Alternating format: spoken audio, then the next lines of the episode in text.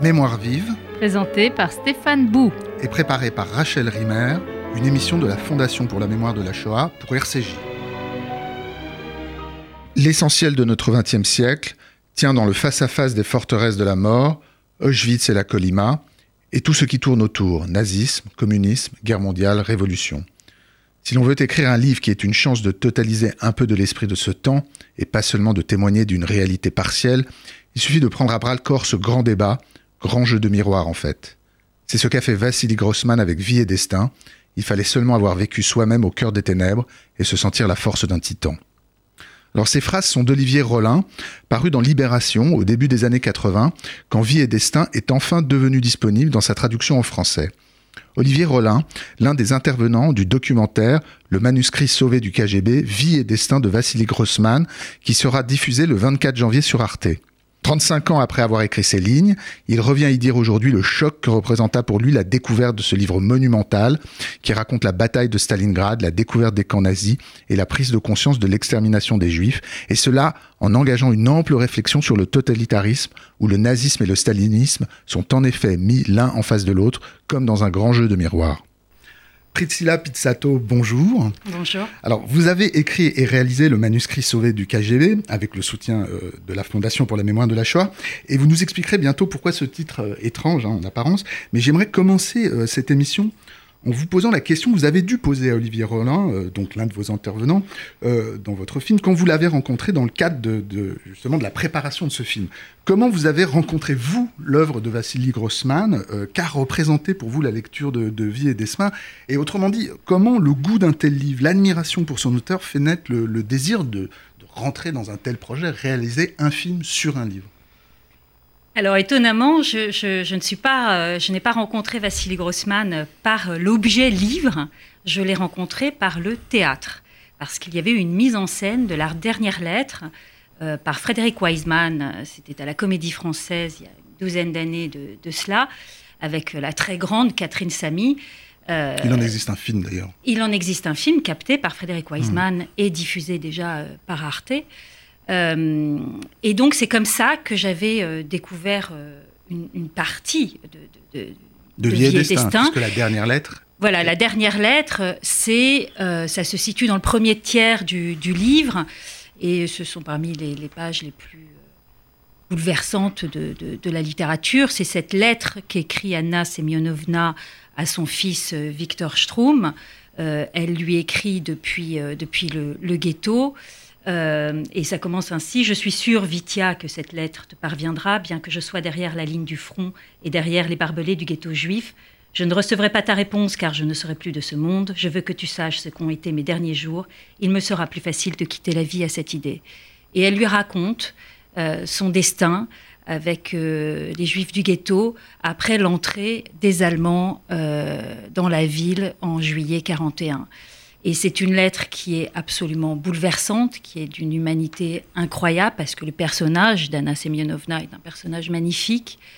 Et donc c'est comme ça que je suis rentrée dans le livre et que j'ai découvert cette fresque euh, incroyable, monumentale, qui, à travers une myriade de personnages, dit euh, les totalitarismes du XXe siècle, euh, dit l'extermination des Juifs, euh, dit le fonctionnement de la société soviétique et dit aussi comment rester un homme dans ces temps déshumanisés. Et ça a été un, un choc. Voilà, ça a été un choc. Vous savez, comme les chocs qui, qui vous déplacent toujours un petit peu, c'est-à-dire vous n'êtes plus au même endroit après, après l'avoir lu. Alors, on, va rentrer dans le, dans le récit même que propose votre film, parce que je- je- j'en rappelle le titre, hein, Le manuscrit sauvé du, du KGB. Et le film, euh, votre film commence par la lecture d'une très belle lettre de Grossman à Khrouchtchev, qui va introduire à cette arrestation d'un manuscrit être plus tard sauvé, on, y reviendra. Euh, lettre dans laquelle l'écrivain demande au chef du parti de libérer son roman. Alors, est-ce que vous pouvez revenir sur les conditions de l'arrestation du livre? D'ailleurs, c'est tellement étrange cette idée qu'on arrête un livre hein, et qu'on emprisonne un livre euh, qui marque le, dé- le- le début de votre film. D'ailleurs, selon certains témoignages euh, qu'on ne retrouve pas partout, mais un des agents du KGB aurait dit Nous venons arrêter un livre. il aurait utilisé ce, terme-là. Et, l'archiviste que vous interviewez au tout début du film lit à un moment donné, ouvre des papiers et elle parle de l'arrestation du livre. Voilà, voilà. Pour elle, c'est voilà, comme un être humain. Absolument naturel de dire arrêter un livre. Voilà, parce que vous me posiez la, question tout à l'heure comment l'idée du, livre est, venue, l'idée du film, pardon, euh, elle n'est pas venue directement euh, euh, après la lecture du livre, qui a donc été un choc, elle est venue quand plus tard je me suis renseignée vraiment sur la vie de Vassili Grossman et que j'ai découvert son, destin et le destin de son manuscrit. et, cette histoire absolument incroyable euh, j'ai eu envie de la raconter en tressant donc la vie de Vassili Grossman avec euh, le roman. Et euh, donc le roman, en effet, est arrêté.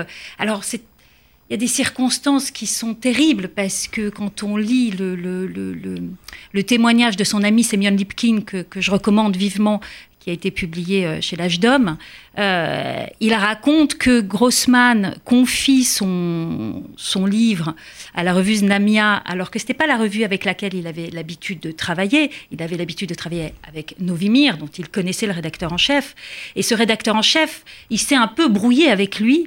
Et donc, euh, s'il l'avait confié à Novimir, le rédacteur en chef jamais ne l'aurait donné au comité central du, parti. Mmh. Il lui aurait dit mais c'est pas possible Vassili, on peut pas publier ça. Et là, il le, confie à Znamia, qui l'envoie directement, qui, effrayé par le contenu du livre, euh, le donne en effet à lire au, KGB. Et euh, évidemment, un matin euh, voilà, de, février 61, on débarque chez Vassili Grossman et on vient arrêter le livre. C'est-à-dire qu'on prend les, tous les exemplaires du, du manuscrit Grossman est emmené d'ailleurs. Euh, sa belle-fille pense qu'elle ne le reverra plus. Euh, il est emmené, en fait, on l'emmène pour récupérer chez ses secrétaires les autres manuscrits. Et on prend euh, les rubans encreurs, on prend les, papiers carbone, hmm. parce que évidemment il faut empêcher la reconstitution de ce livre. Hmm. Et, et, tout est enfermé à la Loubianca.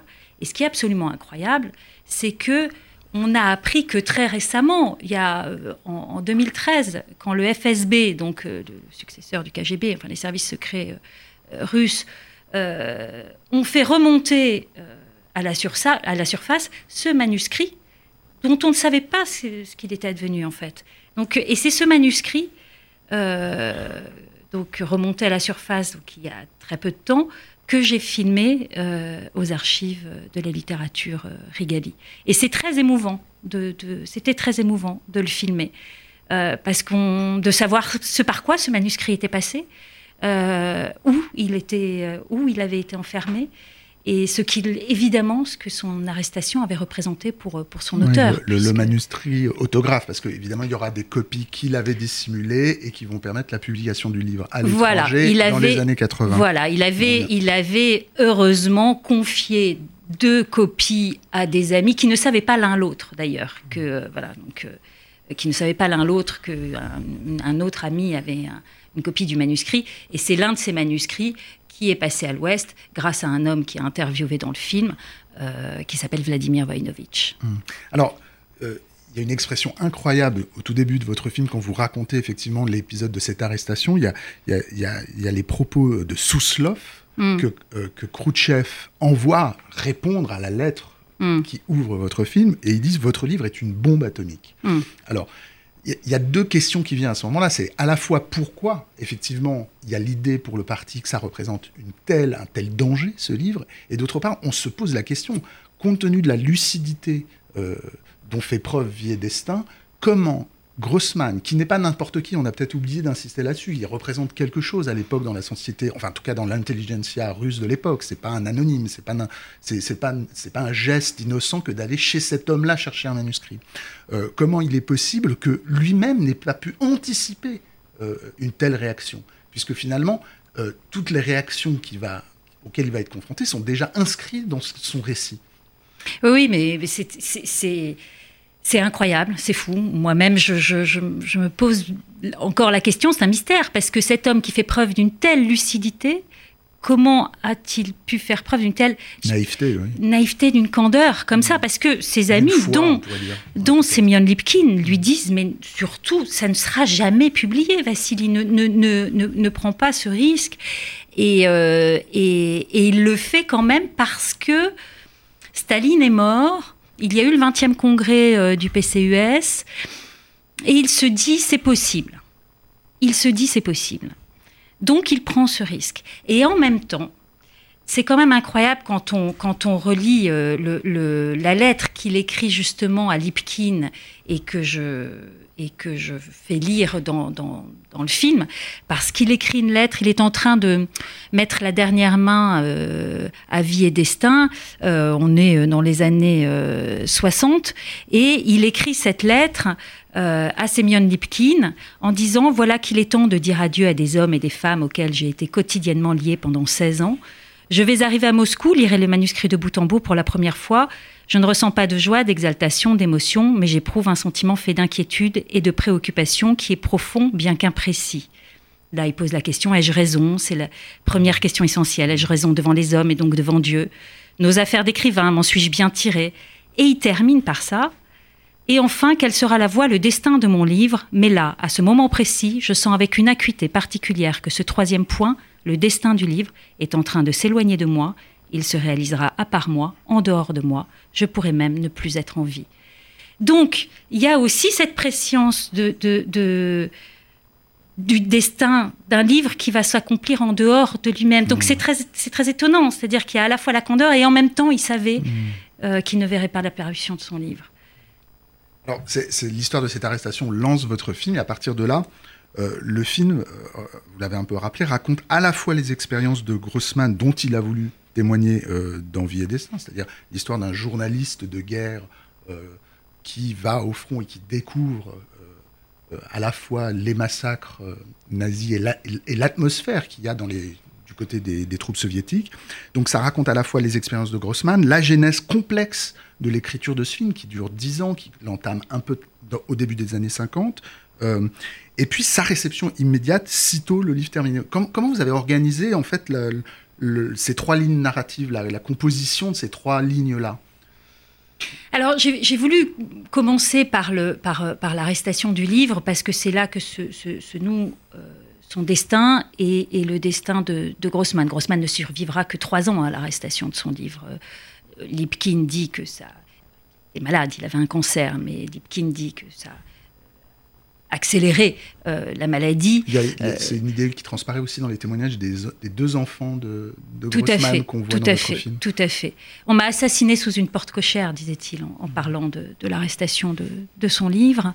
Euh, et puis, donc, à partir de là, de remonter, le, d'essayer de comprendre comment cet écrivain socialiste est convaincu euh, par la Révolution, enfin qui croyait euh, euh, dans, cette capacité émancipatrice de la Révolution, comment cet écrivain socialiste a ouvert les yeux sur son siècle, a ouvert les yeux sur le régime. Et pour ça, puisque ce, ce livre raconte ça, il raconte à la fois l'aveuglement et la lucidité, pour ça, je voulais raconter les différents moments, les différentes libérations euh, de Vassili Grossman.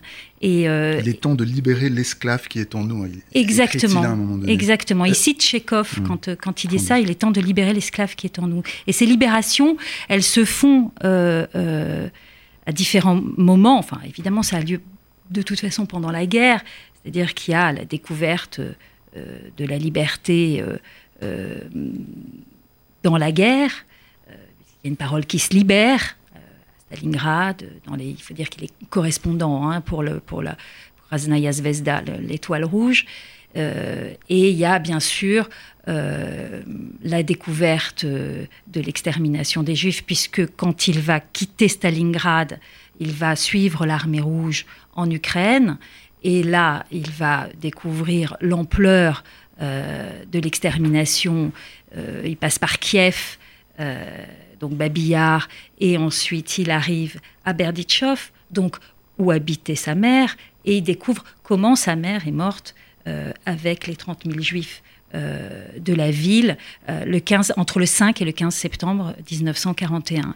Et le personnage de sa mère, Ekaterina Grossman, enfin sa mère, Ekaterina Grossman, va nourrir le personnage et de d'Anna Strum, donc, dont on parlait tout à l'heure, puisque la dernière lettre est écrite par elle. Et, et, ça, ça va être quelque chose de fondamental pour lui. C'est-à-dire la, découverte de, de, l'extermination des Juifs va lui à la fois, il va redécouvrir sa judéité parce qu'il ne se considérait pas euh, en tout cas, ce n'était pas quelque chose de constitutif pour lui. Il était issu d'une famille juive, mais un citoyen soviétique. Euh, euh, et à l'image d'Anna Strum, qui dans sa lettre dit je, me suis découvert une tendresse maternelle pour le peuple juif. Mmh. Grossman va avoir envie de témoigner de ça. Donc, il va participer à cette entreprise qui est le livre noir sur l'extermination des juifs dans les territoires soviétiques.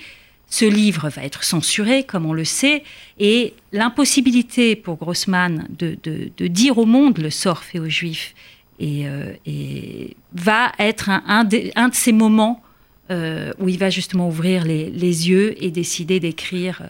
il y a plusieurs. Il y a, effectivement la, oui, la question qu'on se pose, euh, où, vous racontez à la fois comment il redécouvre sa, sa judéité, en tout cas il l'a fait remonter au moment où il découvre l'extermination, et évidemment le il apprend la mort de sa mère. En même temps, effectivement, il enquête. Donc c'est dès 1943 qu'est élaboré le livre noir. J'ai envie de dire presque le titre presque pas intégral, mais le livre noir sur l'extermination scélérate des Juifs par les envahisseurs fascistes allemands. Donc c'est le livre de 43 qui va être euh, euh, censuré, vous l'avez rappelé, mais surtout le comité euh, des Juifs antifascistes qui va organiser cette publication va être liquidé par Staline vers vers 45. Et donc il y a une espèce de coïncidence à un moment donné entre la prise de conscience de l'extermination par les nazis et le constat que les soviétiques ne veulent pas dire ce qui a eu lieu. Il y a quelque chose comme un, on a le sentiment d'un amalgame presque qui fait que ça, peut-être que ça explique l'intensité avec laquelle le face-à-face est mis en scène d'envie et destin entre le nazisme d'une part et le stalinisme de l'autre, puisque, c'est quand même un des grands euh, motifs du, livre. Enfin, là. Quand il fait le face-à-face euh, euh, entre Lys et Mostovskoy, puisque c'est de ce face-à-face-là que, vous parlez, qui sont en effet euh, parmi les, plages, les pages les plus, connues, de, Vie et Destin, en effet, à un moment, Lys dit à, donc à, à Mostovskoy, qui est ce, ce colonel soviétique, qui est prisonnier dans un, dans un camp, il lui dit, oui, vous critiquez notre haine du judaïsme, mais bientôt vous la reprendrez à votre compte. Euh, donc oui, il y, y a, ça. Mais quand il fait ce face-à-face-là, il le fait pas seulement de ce point de vue-là, euh, il le fait euh, vraiment du point de vue des deux totalitarismes et il les met en miroir à la fois sur le plan de l'importance du parti qui contrôle tout, euh, c'est-à-dire qu'il fait une, véritable analyse du totalitarisme et de ce que c'est que le totalitarisme et de comment fonctionne une société euh, totalitaire. Euh, donc il y a la toute-puissance du parti, il y a évidemment le culte du chef, il y a l'économie qui est mise au service euh, de, plans quinquennaux et de, qui, qui doit rentrer dans ce système-là. C'est-à-dire qu'il fait vraiment, euh, il ne dit pas, ce que Grossman ne dit pas dans, cet extrait, euh, le stalinisme égale, le nazisme. Il, il, montre la gémellité qui peut y avoir entre les, les, deux systèmes. Et en fait, il le fait tout au long du livre. C'est-à-dire qu'il euh, y a des, se succèdent euh, des plans, euh, se succèdent des, des pages sur le goulag avec des pages sur les camps de concentration. On, se succèdent les réflexions du lieutenant, un lieutenant allemand nazi, Bach, et les réflexions d'un responsable de région qui s'appelle Getmanov sur le fait que le parti contrôle tout. C'est-à-dire qu'il contrôle les arts, il contrôle la pensée, il contrôle la science, il contrôle...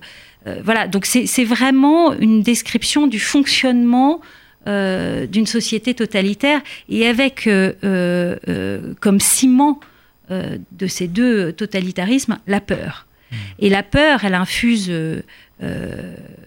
tout, les, tout, le livre à travers les, les différents personnages, et notamment celui de Victor Strum, qui donc signe des pétitions, enfin signe un, texte mettant en accusation au moment du complot des blouses blanches, c'est à ça évidemment que Grossman fait référence, des médecins juifs, parce qu'il a, parce qu'il a peur parce qu'il a connu, euh, il a été lui-même victime, euh, il, a, il a dû démissionner de son, il a été viré de son labo, il a, il a connu l'humiliation, il a, et il a, il a peur de revivre ça, mmh. et donc euh, il signe ce, ce, ce, papier et il en, il en ressent une, honte et une, une, morsure, et il dit il faudra gagner chaque jour le droit d'être un homme. Euh, voilà, donc, donc euh, tout ça, c'est ce qui permet à Grossman de mettre en parallèle les, deux régimes. Mais ce qu'il dit aussi dans ce, dans ce livre, c'est comment on reste un homme, comment, comment, euh, comment sauver la graine d'humanité dans, dans, ces, dans ces, dans ces temps-là. Et il a pour ça un personnage qui est absolument magnifique, qui s'appelle Ikonikov, qui est une sorte de, de, folle en Christ, hein, comme on en croise beaucoup dans la littérature russe. Il fait le, procès du bien. On pourrait être euh, étonné de ça, mais il fait procès du bien avec un, grand B majuscule. L'idée bien auquel on se réfère. Voilà, au nom duquel euh, euh, les euh, idéologies, hmm. qu'elles soient religieuses, politiques, asservissent l'homme, donc au nom d'un bien qu'elle juge supérieur à, l'homme, et à cette idée de bien qui peut écraser, qui peut détruire, qui peut... Ikonikov préfère la notion de petite bonté. Hmm. Et je crois que c'est Alain Finkielkraut qui disait que... que Grossman avait euh, euh, libéré la petite bonté du kitsch. Mmh. Euh, et, et, donc, donc Ikonikov prend cette petite bonté qui est de, dans le quotidien, qui est fait de, de, tout petits rien. C'est un morceau de pain qu'on donne à un soldat, c'est un manteau, c'est un regard, c'est... Et, et, ça, c'est le testament d'Ikonikov. En l'occurrence, pour lui, c'est le refus de se compromettre. Oui, et de, et de rester. Euh, voilà. Et Ikonikov refuse de construire euh, euh la chambre à gaz. Et euh, Grossman dit à travers le personnage d'Ikonikov, il y a toujours moyen de, de rester un homme parce qu'il existera toujours le libre arbitre et donc la possibilité de dire non, sur quitte à, à, en mourir. ce qui va arriver à, à Ikonikov. Mais votre film rentre dans les thèmes du livre évoque ses personnages, comme vous venez de faire pendant un moment. Il raconte aussi l'histoire du manuscrit. Je voudrais qu'on revienne un petit peu, euh, pour, euh, avant de terminer cette émission, il nous reste quelques minutes, sur, sur, le, sur votre tournage en Russie, où vous racontez à la fois comment il a réussi, enfin, ses amis ont réussi à extraire le, le, le, le livre Vie et Destin à l'Occident et où il sera publié. Et puis, et puis derrière ça, il y a une autre question que je voudrais vous poser sur, sur, sur les rencontres que vous avez pu faire là-bas. Qu'en est-il de la mémoire aujourd'hui de Grossman euh, Comment est-ce que Vie et Destin est rentré euh, dans le patrimoine littéraire russe comme euh, l'est, je ne sais pas, Guérépé, qui est la grande référence de Grossman quand il écrit Vie et Destin? C'est une discussion que j'ai eue donc avec Vladimir Voinovitch, qui est donc l'homme qui a fait passer le manuscrit à l'Ouest et avec euh, Fyodor Gouber, qui est le fils adoptif euh, de Vassili Grossman. Et les deux m'ont dit la même chose, à savoir que non, le livre est relativement euh, peu lu aujourd'hui, peu édité, et qu'on en a reparlé un peu parce qu'il y a eu la, il y a eu un, un, film, une série télévision, télévisée pardon, qui a été réalisée euh, et que à ce moment-là, on a, en effet, il y a eu quelques publicités qui ont permis de reparler de vie et destin, mais globalement, tous les deux me disaient que non, c'était assez peu lu euh, et que euh, et que d'une manière générale, de toute façon, les, Russes lisaient beaucoup moins, alors qu'on sait que fut une période où, au contraire, on lisait énormément en Russie. Voilà, merci euh, Priscilla Pizzato. malheureusement, on ne peut pas rentrer davantage dans les détails euh, à l'instant, mais des auditeurs euh, pourront voir votre film, donc le manuscrit sauvé du KGB, Vie et destin de Vassili Grossman, réalisé avec le soutien de la Fondation pour la mémoire de la Shoah, sur Arte le 24 janvier à 22h30. Ils pourront aussi relire, lire Vie et destin. Et on, on vous remercie beaucoup. C'était Mémoire vive, deux adresses pour nous réécouter, radio-rcj.info et mémoirevive au pluriel.net, ainsi que sur l'application RCJ.